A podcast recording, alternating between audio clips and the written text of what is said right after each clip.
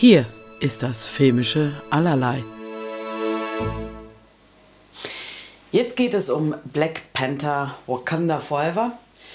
Und ich muss ja ganz ehrlich sagen, bei Marvel so richtig motiviert bin ich ja nicht mehr und Hoffnung habe ich auch nicht wirklich, dass da ein bisschen Besseres wieder rumkommt.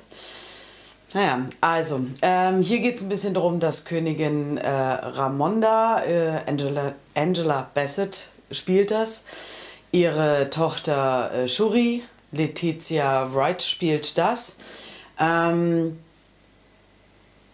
haben ihren Sohn bzw. Bruder verloren. Also ähm, König äh, Chala ist verstorben.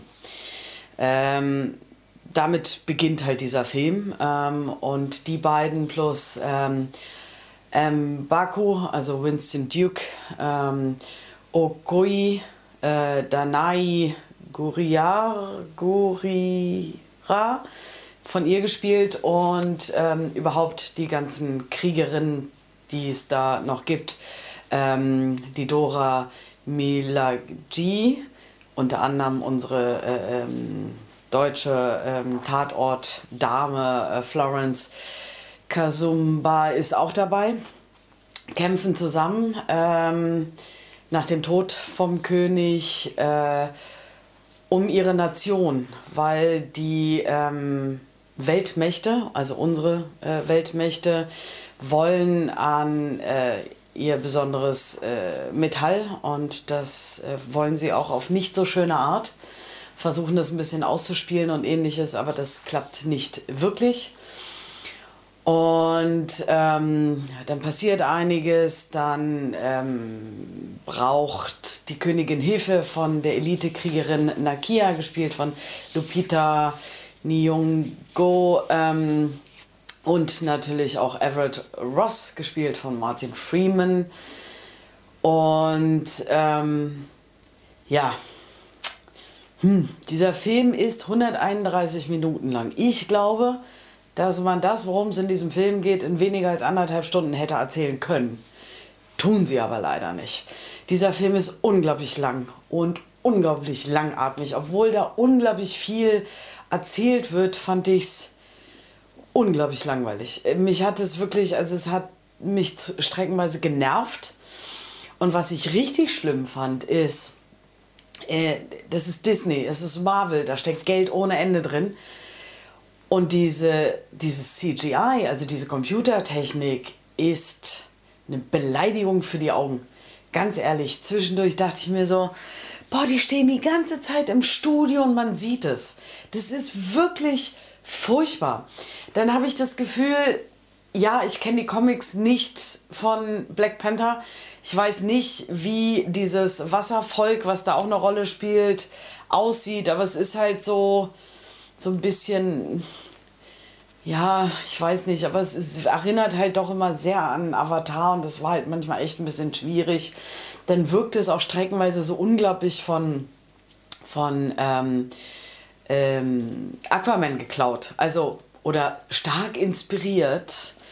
Und ähm, weiß ich nicht, das gefiel mir alles nicht wirklich. Das ist, den Schauspielern wird nicht mehr wirklich was abverlangt. Also das ist so, also auch wenn ich wirklich, da spielen unglaublich viele Menschen mit, die ich unglaublich gerne sehe. Ob das Winston Duke ist, ob das eine Angela Bassett ist, ob das Martin Freeman ist. Ich mag die alle wirklich total gern ich sehe sie gern, aber die, die, die, gefühlt kommen sie hin, rödeln ihren Text runter und dann war's das. Und Entschuldigung, da steckt so viel Geld drin, da steckt so viel Liebe drin. Also da sind trotzdem so viele Menschen beteiligt, die meinen, was Gutes zu tun und dann kommt da so ein raus. Also ich war echt. Also ich kann das gar nicht. Ich, ich bin so müde. Ich, ich habe diese, also ich liebe diese ganze Marvel-Welt und Marvel-Verfilmungsdings, aber auch hier ist es schon wieder so, ich habe das Gefühl, Phase 4 funktioniert nicht richtig. Also Chang-Chi fand ich gut, aber dann, hm? ähm, ich glaube, dass, dass immer noch Marvel ein bisschen das Problem hat, dass sie nach Endgame und Infinity War einfach nicht mehr wissen, wo sie hinwollen. Und deswegen keine richtige Linie haben. Es wird immer unglaublich viel erzählt, so, aber auch nichts ausgesagt. Und es ist, äh, ja, keine Ahnung, ich bin es echt.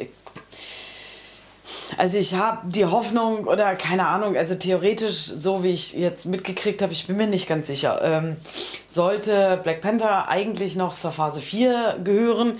Jetzt leiten sie wohl damit aber die Phase 5 ein, aber es macht es auch nicht besser. Ich hoffe, dass sie in Phase 5 wieder ein bisschen besser werden, weil ich steige langsam tendenziell aus. Ähm, Regie hat äh, Ryan Kugler geführt. Der Film hat eine FSK 12, haben sie ja immer, startet am 9. November 22 in den deutschen Kinos. Ja, und ich muss sagen, er kriegt von mir eine 4 von 10. Also es gibt so ein, zwei kleine Momente, die ich ganz nett fand, aber nichts hat mich wirklich überzeugt. Was ich sagen muss und was wirklich, wirklich wichtig ist, dieser Film fängt sofort an und er fängt mit Text an. Also schwarze Leinwand und sofort ist Text. Und dann beginnt der Film auch sofort. Es gibt kein Vorgeplänkel, kein Vorspann, kein Nichts, sondern der Film beginnt sofort. Ähm, da waren wir alle doch ziemlich überrascht. Das hat uns kurz ein bisschen rausgebracht. Es war halt kurz irgendwie merkwürdig. Aber das so, und natürlich gibt es eine Szene hinterher, ist ja Standard, ist ja auch okay, die ich auch fast nicht am besten, aber schon besser fand als vieles im Film. Also so Wasser, ne? Deswegen, ja, nee, ich, ich bin Marvel müde, jetzt endgültig. Ich glaube, egal was als nächstes kommt, ich weiß nicht mal, was als nächstes kommt, ähm, bin ich gerade nicht mehr an einem Punkt, mich darauf zu freuen. Ich finde es schade. Ich hoffe, es ändert sich. Aber jetzt gerade bin ich raus.